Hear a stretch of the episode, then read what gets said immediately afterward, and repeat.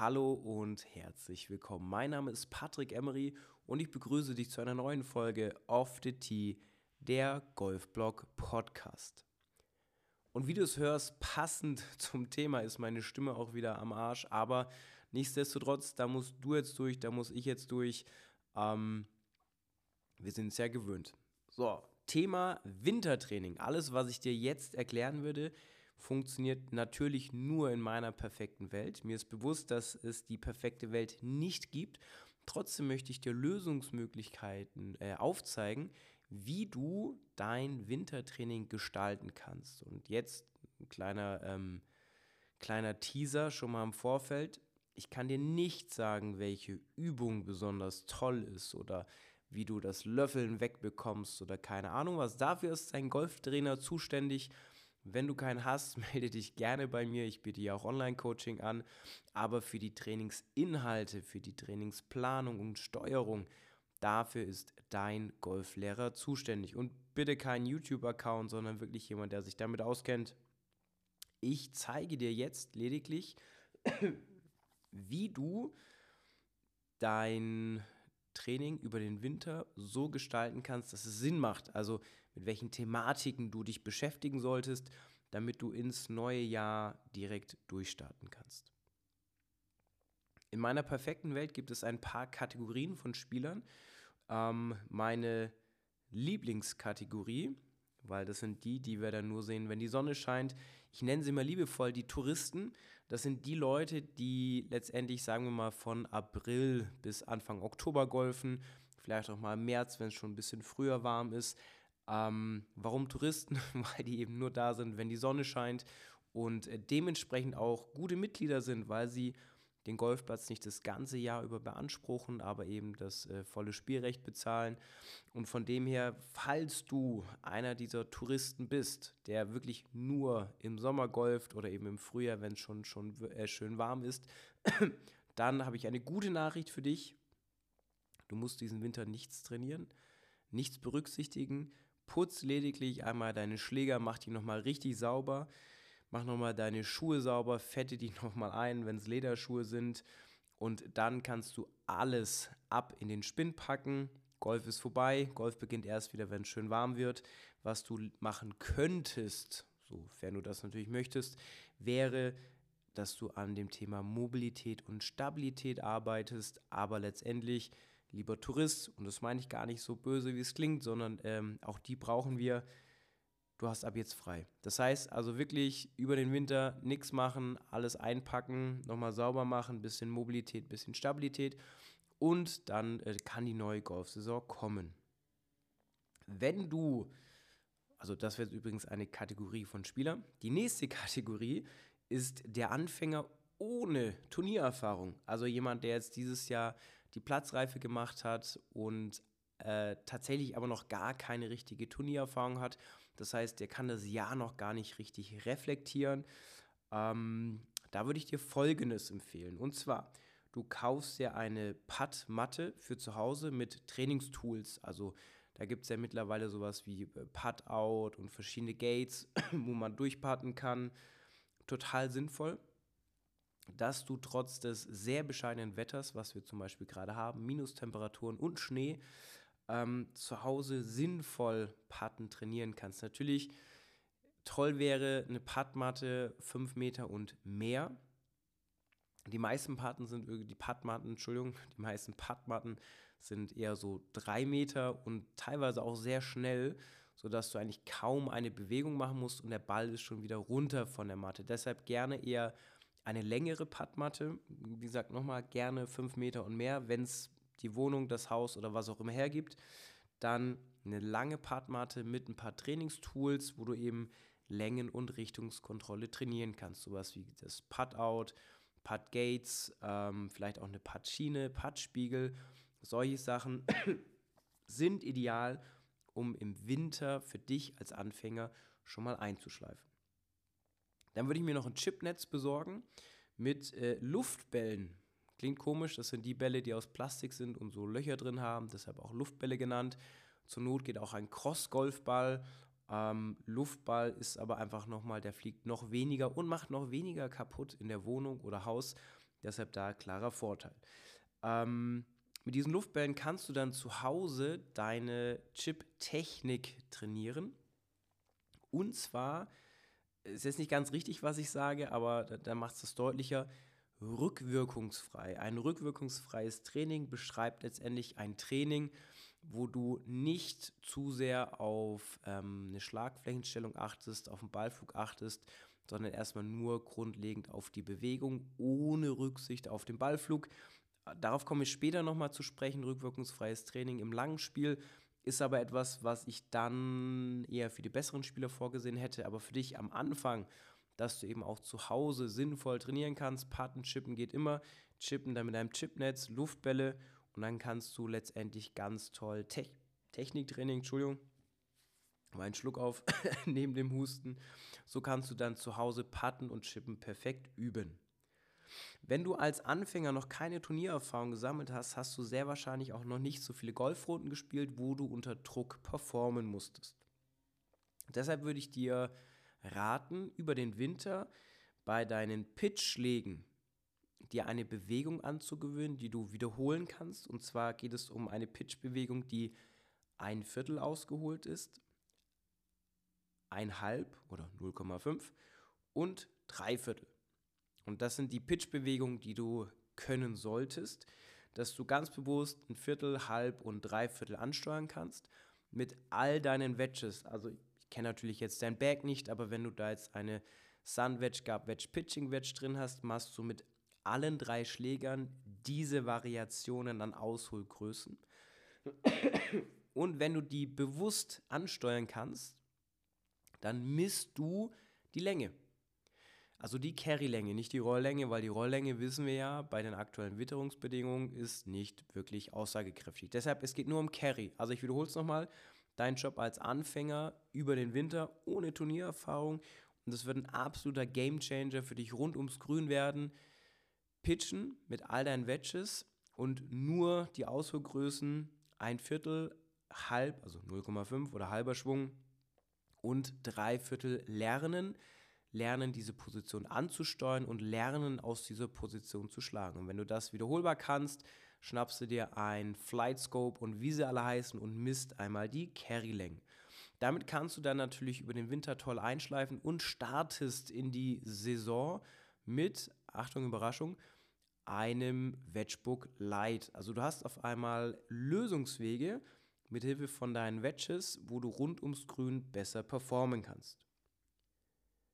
Neben dem Short Game ist natürlich auch das Long Game wichtig, also Eisen, Driver, Hybriden, Fairwayhölzer und wie sie alle heißen. Hier würde ich mit Rücksprache von deinem Golflehrer oder Golflehrerin in dem Fall zwei bis maximal drei Technikaufgaben bestimmen, die ihr über den Winter einschleifen könnt. Und ich rede hier wirklich von Schleifen, also eine hohe Wiederholungszahl ähm, Wenn es geht, natürlich ein bisschen losgelöst vom Thema Ballflug, dass du dann eben jetzt die kommenden Monate, November, Dezember, Januar, vielleicht auch noch Februar, je nachdem wie das Wetter ist, wirklich Zeit hast zum Schleifen. Wenn du jetzt, also nochmal, ich mache dir einen Strich drunter, der Anfänger ohne Turniererfahrung bist, geht es darum, dass du erstmal ein stabiles Grundgerüst aufbaust, Partnership, ein Pitchen, Long Game. Im Long Game, wie gesagt, maximal zwei bis drei Technikaufgaben.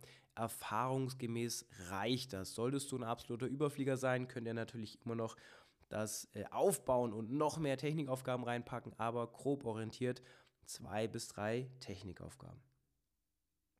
Für alle anderen Golfer, und das ist jetzt unabhängig von der Handicap-Klasse. Das heißt, egal wie gut oder schlecht du golfst, du hast schon einige Turniere gespielt, dann würde ich dir Folgendes empfehlen. Und jetzt hol dir einen Zettel und Stift, weil das wird echt viel Input werden. Als allererstes machst du eine Jahresanalyse über deine ganzen gespielten Turnierrunden.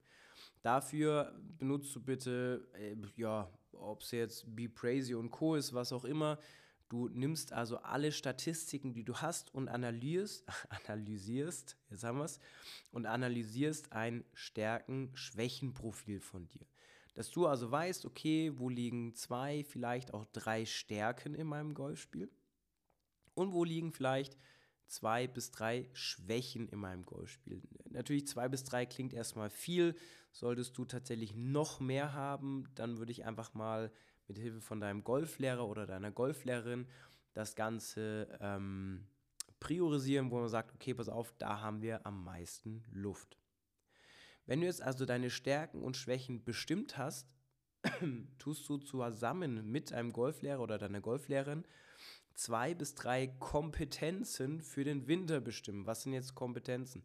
Eine Kompetenz wäre jetzt für mich zum Beispiel äh, Bunkerlängenkontrolle.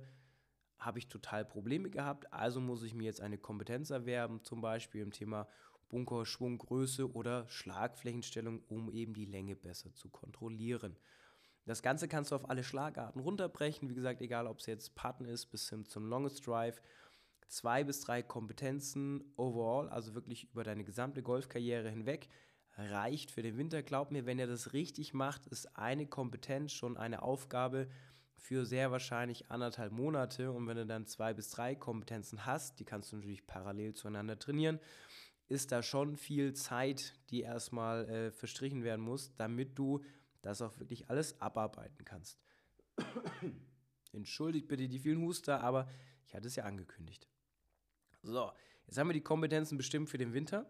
Ähm, in meiner perfekten Welt, nachdem du jetzt diese Kompetenzen bestimmt hast, fängst du gedanklich wirklich bei Adam und Eva an, also bei Null, und versuchst nicht ich weiß, äh, wir wissen alle, wir können nicht an nichts denken, aber du versuchst nicht mit deinen alten Gedanken in den Golfschlag zu gehen, sondern wirklich einmal das Ding komplett auf Null zurückdrehen.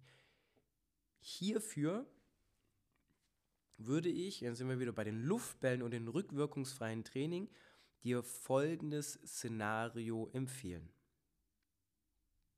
Du hast zu Hause ein Netz, wo du volle Schläge reinmachen kannst. Und in dieses Netz trainierst du quasi deine Techniken ab. Das heißt, wenn jetzt dein Golflehrer gesagt hat, Mensch, wir müssen jetzt beim äh, Eisen 7 im oberen Todpunkt das linke Handgelenk mehr palmar beugen und die Schlagfläche äh, damit langfristig besser kontrollieren zu können und der Schläger muss gelegt werden, damit der Path irgendwie besser wird. Warum auch immer dann ist das eine richtig geile Aufgabe für rückwirkungsfreies Training. Wenn du nämlich auf der Range stehst und siehst, wie chaotisch dieser Ball auf einmal fliegt, weil der wird erstmal überall hinfliegen, aber nicht dahin, wo du möchtest, dann bist du relativ schnell in so einem negativen Modus und fängst natürlich an, auch alles in Frage zu stellen. Macht es Sinn, was ich hier mache? Und das führt ja gar nicht zum Lösungsweg. Der Ball ist immer noch nicht gerade. Dafür empfiehlt sich rückwirkungsfreies Training wo du dann diese Luftbälle einfach nur in das Netz reinschlägst und mit Hilfe eines äh, Videos, was ja mittlerweile fast jeder kann mit seinem Smartphone, immer wieder kontrollierst, ob es in die richtige Richtung geht, also was der Golflehrer gerne hätte. Es wird nicht bewertet, und ich weiß, es ist schwer, weil das ist ja eigentlich unsere Sportart, die wir so lieben, wie der Ball fliegt und wohin er fliegt und ob du den überhaupt triffst. Es geht nur darum, dass du die neue Bewegung bewusster bzw. aktiver ansteuern kannst. Wenn die Bewegung jetzt peu à peu immer besser wird, was du ja dann in dem Video siehst, dann würde ich zum Beispiel von einem Luftgolfball auf einen Cross-Golfball wechseln. Warum? Bei dem Luftball wirst du sehr, sehr, sehr wahrscheinlich fast gar nichts im Treffmoment spüren. Das heißt, du wirst auch nicht unbedingt merken, wo war der getroffen, wie war der getroffen, zu hoch, zu tief, Hacke, Spitze, was auch immer. Und hast eben nur diese Thematik, Schwung, Technik, wie komme ich dahin. Mit einem Crossgolfball, der etwas härter ist in Relation zum Luftball, wirst du zumindest peu à peu besser merken, wo treffe ich den Ball. Und so haben wir jetzt eine methodische Reihe geschaffen, dass du dich langsam, ich sage es mal, vom Bekannten zum Unbekannten äh, nach vorne bewegen kannst dass du dann eben auch langsam ein Feedback einstreust zum Impact. Wichtig, bis jetzt, falls du einen Launch Monitor besitzt, hat er absolut gar kein Zeitfenster in diesem Training, weil Launch Monitor bewertet ja dann gleich schon wieder Smash-Faktor und und und und und, ist hier noch völlig egal. Wenn du dann langsam mit dem Cross-Golfball die neue Technik auch ansteuern kannst, kannst du langsam immer mal wieder zu dem normalen Golfball wechseln. Klingt total bescheuert, was ich hier erzähle. Wenn du das aber einmal ausprobiert hast, wird dir auffallen, dass der Sprung vom Luftball zum Cross-Golfball zum normalen Golfball absolut, das habe ich vorhin schon verwendet, Game Changer ist in dem Thema Techniktraining, Technikerwerbstraining. Lass das mal sacken und probier es mal aus. Du wirst feststellen, nochmal, und das verspreche ich dir, der Fokus wird ein ganz anderer sein und du kommst endlich weg von diesem to äh, Toven, von diesem doofen Ballflug hin zu, ach guck mal, so fühlt sich das Ganze an. Wenn du dann die Möglichkeit hast, zu Hause oder vielleicht auf deinem Golfplatz, wie gesagt, mit Luftbällen, Cross-Golfbällen und normalen Golfbällen zu trainieren, ist es hierbei wichtig, dass du, wenn es geht, wirklich wenig spielen gehst und dir einfach nur ein Zeitfenster setzt für Technik-Erwerbstraining. Hört man nicht gerne, ähm, hören vielleicht auch nicht viele Golflehrer gerne, hören vielleicht auch der ein oder andere Coach nicht so gerne, aber tatsächlich, dieser Winter ist jetzt dafür da, dass du möglichst viel schleifst, möglichst wenig Feedback zum Ballflug bekommst, erstmal. Und deshalb natürlich auch möglichst wenig spielen gehen sollst. Weil wenn du auf dem Platz bist, was macht unser Gehirn? Jetzt sind wir äh, bei meinem Kumpel Janik Rosenberger unser Gehirn greift natürlich erstmal auf die Bewegungsmuster ab, die wir am häufigsten gemacht haben und somit auch am häufigsten abgespeichert haben. Wenn ich jetzt also, sagen wir mal, 1000 neue Wiederholungen habe, aber mein Gehirn hat da oben so eine Kackbewegung mit 120.000 Bewegungen abgespeichert, dann wird mein Gehirn auf dem Golfplatz immer eher die schlechte, also in dem Fall schlechte Bewegung abrufen und eben das Neue wird noch viel zu kurz kommen dadurch wird dann eben dein, deine Lernkurve natürlich wieder sinken, weil dann siehst du, ach Kacke, ist immer noch der gleiche Ballflug. Ähm, jetzt mache ich das ja schon anders. Das ist dann aber tatsächlich einfach nur die falsche Situation, um die neue Technik anzuwenden. War jetzt viel Input, war vielleicht auch für dich komischer Input, Input weil du sowas das allererste Mal gehört hast. Thema rückwirkungsfreies Training ähm, macht unwahrscheinlich viel Sinn, gerade wenn du sehr verkopft bist und jetzt sagen wir mal eine Saison mit einem richtig bekackten Schwung gespielt hast und auch wirklich Probleme hattest. Wenn du jetzt also mit der Brechstange an deinen Schwung rangehst, ab sofort Luftbälle, keine Cross-Golf-Bälle. Nochmal, wenn du jetzt also mit der Brechstange an deinen Golfschwung gehst, unbedingt gerne mit Luftbällen und Cross-Golfbällen arbeiten und vielleicht erstmal noch nicht mit einem Rangeball dass du das natürlich alles nicht alleine strukturieren kannst, hatte ich ja anfangs schon erwähnt. Und deshalb brauchst du unbedingt einen Golflehrer oder eine Golflehrerin, die dafür für dich ein Konzept erarbeitet, die die Trainingsplanung und Steuerung abnimmt. Und jetzt kommt wieder die Eigenwerbung. Solltest du niemanden haben, der dir das abnimmt, schreib mir gerne eine E-Mail oder eine DM in den sozialen Medien. Ich kann dir da natürlich sehr gerne helfen mit meinem Online-Coaching. Wenn du jetzt Fragen hast zu diesem ganzen vielen Input, was du gerade von mir bekommen hast zum Thema Wintertraining, Luftbälle, Crossgolfbälle, Netz und, und, und, und, und, schreib mir, ich helfe dir immer gerne.